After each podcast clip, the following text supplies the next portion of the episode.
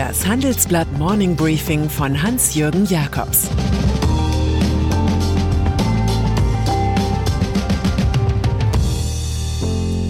Guten Morgen allerseits. Heute ist Dienstag, der 12. November. Und das sind heute unsere Themen. Hillary Clinton appelliert an Briten. Googles Projekt Nachtigall. Ein letzter Akkord für John Leger. Im Folgenden hören Sie eine kurze werbliche Einspielung. Danach geht es mit dem Morning Briefing weiter. Das Morning Briefing wird Ihnen präsentiert von Datev. Ob in der Buchführung oder im Personal- und Lohnbereich. Mit digitalen Lösungen von Datev lassen sich viele Aufgaben in mittelständischen Betrieben deutlich einfacher erledigen. Zum Beispiel durch clevere Schnittstellen, die alle Beteiligten wie Steuerberater, Geschäftspartner oder Behörden in einem durchgängigen Workflow verbinden. Das Ergebnis? Die Betriebe sparen sich durch den Einsatz von Datev-Software viele manuelle Arbeiten und gewinnen so neue Freiräume. Großbritannien. Mehr als seltsam ist es schon, dass die britische Regierung von Boris Johnson einen Geheimdienstreport über russische Manipulationen bei der Brexit-Wahl 2016 zurückhält. Hillary Clinton, damals in den USA bei der Präsidentschaftswahl Opfer von Desinformationen aus Moskau, lehnt die Informationsunterdrückung als schädlich, unerklärlich und beschämend ab. Wer seien eigentlich die Leute, die solche Fakten vor dem Volk zurückhalten, gerade vor Wahlen? Das fragt die US-Politikerin rhetorisch und gibt selbst die Antwort. Sie denken, dass sie übermächtig sind, starke Männer, die herrschen sollten.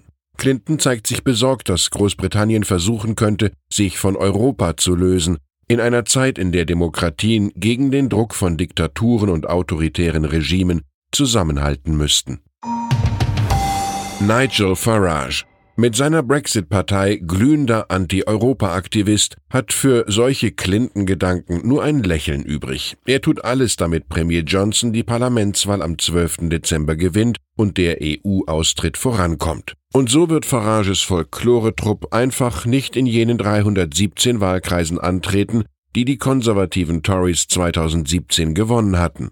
Damit werden die Stimmen der Brexiteers nicht gespalten. Eine große Wahlhilfe für Johnson in einem Land mit Mehrheitswahlrecht. Sowohl Labour als auch die Liberaldemokraten sind die Ausmanövrierten in diesem Spiel, das von konservativen Medien regelrecht herbeikommentiert worden war.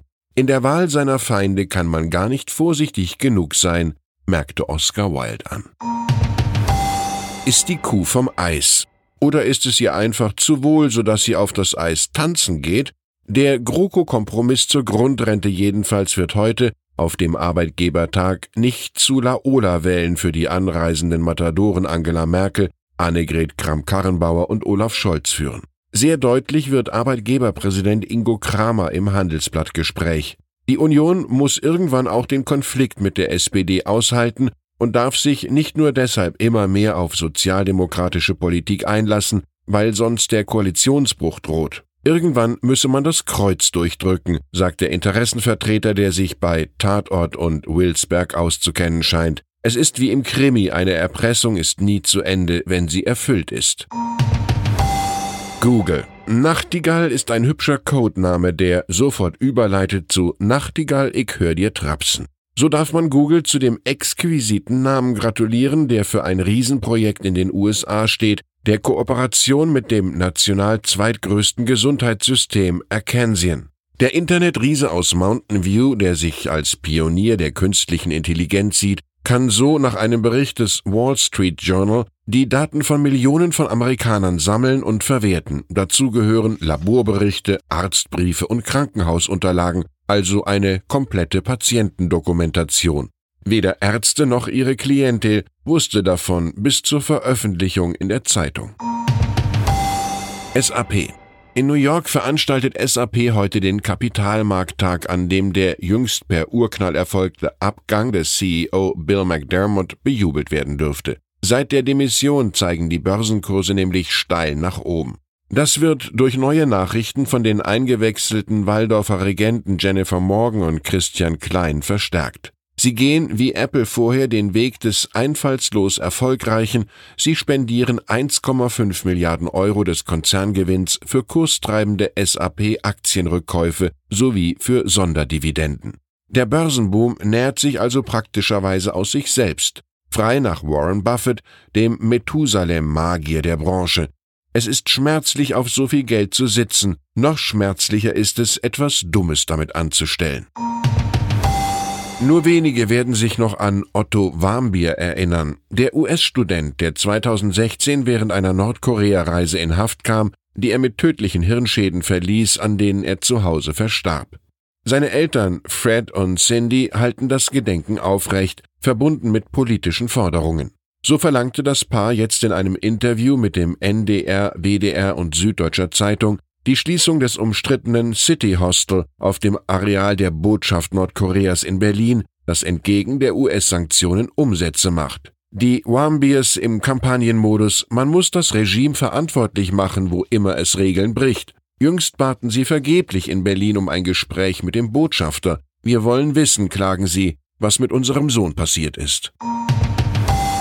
Lufthansa, ob jemand Frequent Traveler, kurz FQT, Senator oder HON, HON ist, reichert Tischgespräche genauso an wie Selbstgespräche. Das Leben ist manchmal eben eine Statusfrage. Heute präsentiert die Lufthansa allen Status-Maniacs der Republik wie sich das Vielflieger-Prämiensystem 2021 ändert. Es zählen nun Punkte statt Meilen über alle Reiseklassen und Streckenkategorien und man muss eine stattliche Punktezahl mit Lufthansa, Swiss und AUA erflogen haben. Auch ist nun die jährliche Statusüberprüfung Pflicht. Es wird also insgesamt schwieriger, sich FQT zu nennen. Von HON schweigen wir lieber. Was ist heute Geld? Wie entsteht es? Die digitale Welt bringt ganz neue Möglichkeiten. Für die Finanzaufsichtsbehörde BaFin steht dabei fest, es sollte nicht wie bei Karatbars laufen. Der Stuttgarter Goldhändler hatte im Frühjahr 2018 mit dem Karatgold Coin KBC bis zu 100 Millionen Euro bei Anlegern eingesammelt. Die BaFin hat Karatbars nun aufgefordert, die angeblich mit Gold hinterlegte Kryptowährung abzuwickeln. Es sei ohne Erlaubnis E-Geld ausgegeben worden. Karatbars-Chef Harald Seid sagt, hierzulande sei der KBC nur der Bonus in Paketen mit Goldbarren und Geschenkkarten gewesen. Das Ausland aber gehe die BaFin nichts an, die können doch nicht über die ganze Welt entscheiden. Und dann ist da noch John Leger, Rockstar im Kreise der Deutschen Telekom, ein Irrwisch der Medien mit Ian Gillen Gedächtnisfrisur, der gerne in der Konzernfarbe Magenta tanzt und joggt, immer im Dienst von T-Mobile USA. Nun ist er als Nachfolger des nicht minder kapriziösen, aber weniger erfolgreichen Adam Neumann als CEO von WeWork im Gespräch. Womöglich wechselt der 61-jährige Leger mit einem Bonus von 37 Millionen Dollar für die kurz vor dem ultimativen Happy End stehende Fusion mit dem Rivalen Sprint. Dessen Haupteigentümer Softbank braucht eben dringend A Little Help from My Friends bei WeWork. Ich wünsche Ihnen einen erfolgreichen Tag, vielleicht sogar, wenn Sie das verkraften, mit Rockstar-Moment. Es grüßt Sie herzlich Hans-Jürgen Jakobs. Jetzt noch ein Hinweis in eigener Sache. Die digitale Transformation zwingt zum Umdenken. Rethinking Tax ist das Motto für Steuerabteilungen und Berater. Auf der Tax Technology Conference vom 2. bis zum 3. Dezember in Frankfurt bringen sie hochrangige Experten aus Wirtschaft und Wissenschaft auf den Status quo der Tax-Digitalisierung. Mehr Infos gibt's unter tax-tech-conference.de.